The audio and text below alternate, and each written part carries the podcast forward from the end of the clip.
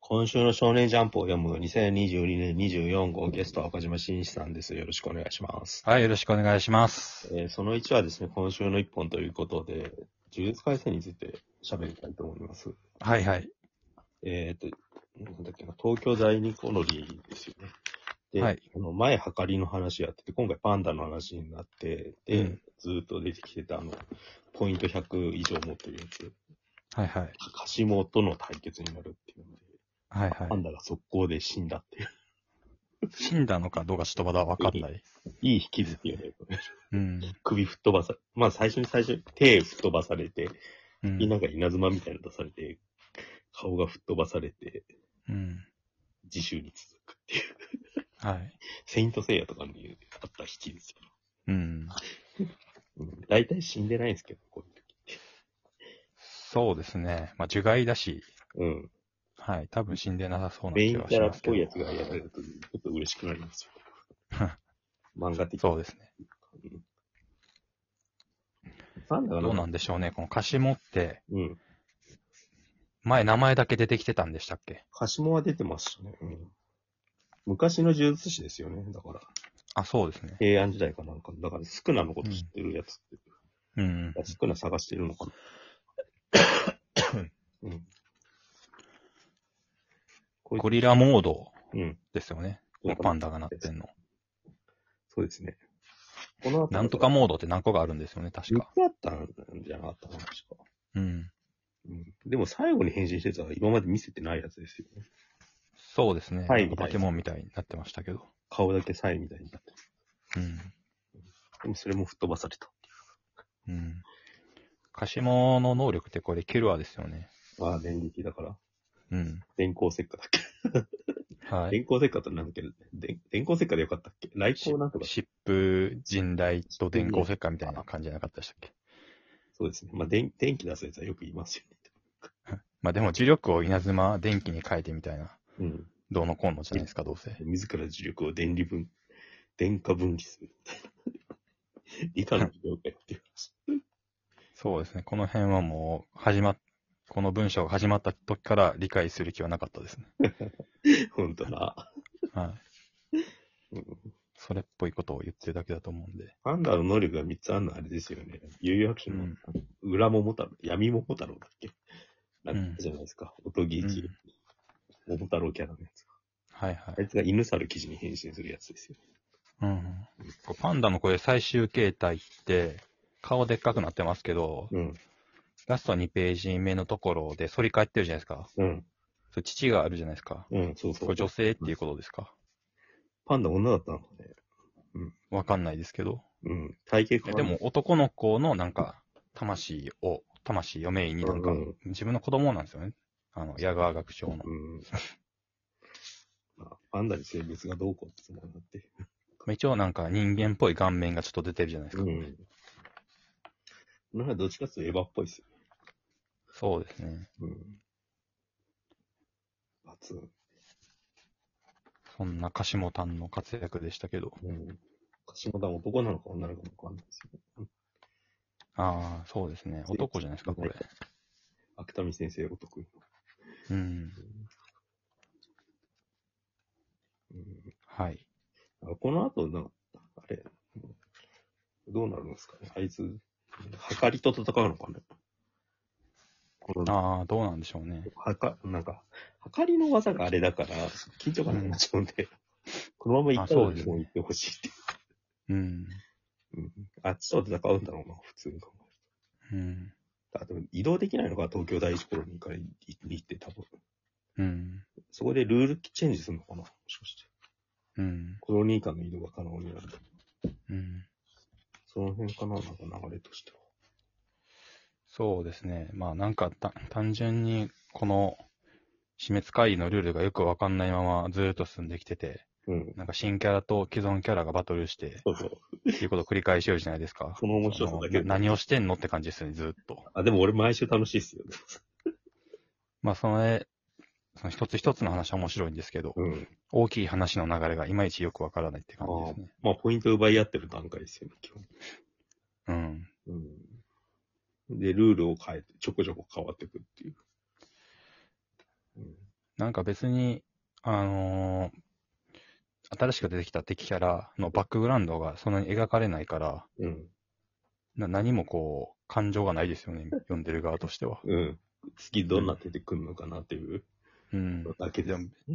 で、大体そういうのって、うんあの、キャラデザとか、能力の、今までなかった能力だったりとかしたら、うんそのバトル自体の面白さで見れるんですけど、うんそういうことではないじゃないですか、呪術廻戦って別そうにで。すね。結構アレンジですよね。ういん。ろんなアイデアをどういう違う角度から見せるかっていう、なんか。うん。今回も電撃出してるだけじゃないですか、言っちゃ うん。えばでもそこに細かいなんかマイナス電荷がどうとかの理屈を加えることによって、うよんくわからないそれっぽさを生み出しているっていうのが、ジュース改正っていう。なんかだからこういうの書いた後は全部民命処方って後ろに書いといた方がいいと思うんですよ、ね。 ヒロアカがそうしたように、うんヒーロー、ヒーロー図鑑よりみたいに書いてたじゃないです呪術全書とかそういうのですよ。か。はい。そこまでしてジャンプリスペクトじゃないかっていうああ、気はしますけど。そうだよ。本当の知識みたいに思えちゃうのが立ち悪いですよね。確かに。うん。うん。なんかそういうなんかその、ブリーチの悪いところ引き継がなくていいと思うんですよね。おされを引き継がなくていいと思うんですよね。押されて。はい。漫画の書き方だけ学んどけばうん。いいのにと思いますけど。もう、それは楽しんでます、割と。はで、次が、ちょっと、えっ、と、先週始まった、すごいスマホ。い。はい。第2回で、はいちょっとルールが細かく分かってきて、はい。で、主人公はなんかその、まあ、い いろんなひ犯罪者のプライバシーをなんか検索して、なんか、住んでる場所とか、その証拠みたいなのを集めて警察に通報するってやって、うん。その別のアドレスから。うんそ。れでポイントをちちょこちょこ稼いでるみたいな話と、なんか学校内の描写、うん。学校でい、なんか幼馴染がいじめっぽいことにあってんじゃん。幼馴染じゃないか。なんか、うん。女の子がいじめになってるんじゃないかみたいのがあった時に、なんか LINE のなんか、やりとりをみ中見るみたいなのやってうん、通報しないで待ってたら、実はそれは、なんかその、その子がカップルの中を取り持とうとしてたことだったみたいな日常パートがあるっていう。うん。で、そういうやってるうちにステージ2っていうのにレベルが上がって、なんか、うんポイント満点取ったら、そのスマホの永久保有権獲得できるみたいになるって言っても、一方でもう主人公頭いいから、自分と同じスマホ持ってるやつがいるんじゃないかってなって、うん。なんかそそっちはそっちで違う先導をしてて、犯罪みたいのを起こしてるんじゃないかみたいな感じで自主にするみたいな感じですよね。 L みたいなのが出てきましたよね。うん。ああ、警察の側ですよね。はい。うん。なんだっけ、瀬尾水なぎ。うん。まあ、はいまあ頭良さそうじゃないですけどうん ね。うん。その辺はなんか、かま、かませ、ま、どっちかというと松田とかのポジションかなと。うん。やっぱでも、やっぱライバルっぽいやつができそうな気配ですね。そうですね。この漫画って割となんか、 残酷な描写っていうか、設定というか、展開をうん。割としますよね。うん、好あきの第1回で言えば、うん。ロリコンのやつ、うん犯人の描写をすごくなんかリアルに描いてたりとか、うん。うん。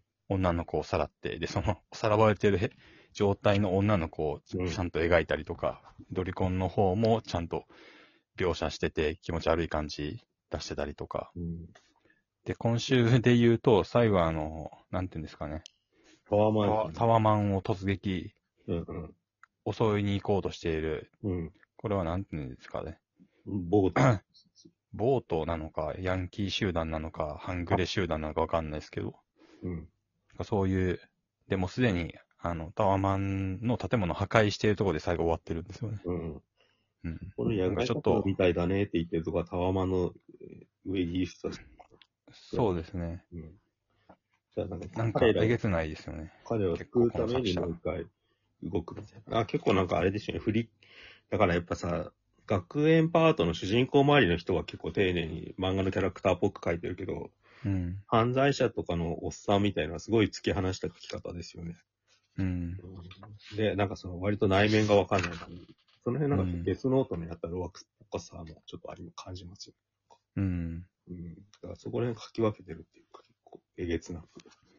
うん。まあ、こんぐらい吹っ切れてる方が多分いいのかなっていうのは、ちょっと思いますけど。どうなんでしょうね。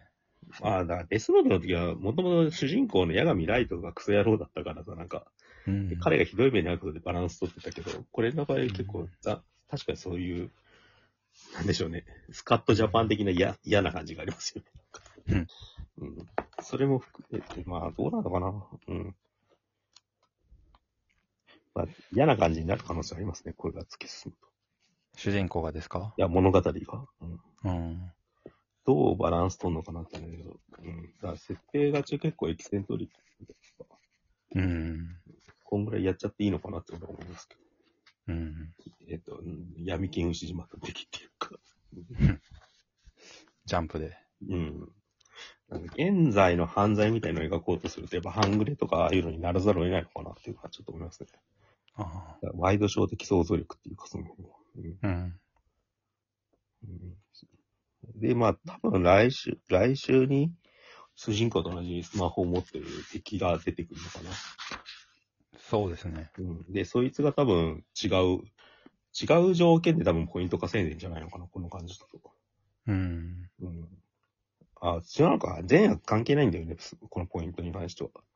そうですね。だからもしかしたら犯罪を犯した方がポイント高い可能性もあるっていうさ。うん。それになんか敵、敵になるやつが気づいたら可能性ありますよね、この感じ。うん。まあ、いい。まあ割と順当に進んでるかなって思います、俺は。そうですね。結構絵柄がいいと思うんで、 うん。同人芝居する絵柄だと思うんで、もうちょっとこう、エロい展開を してほしいなと思ってるんですけど、うん。はい。じゃあそんな感じで、その2に続きます。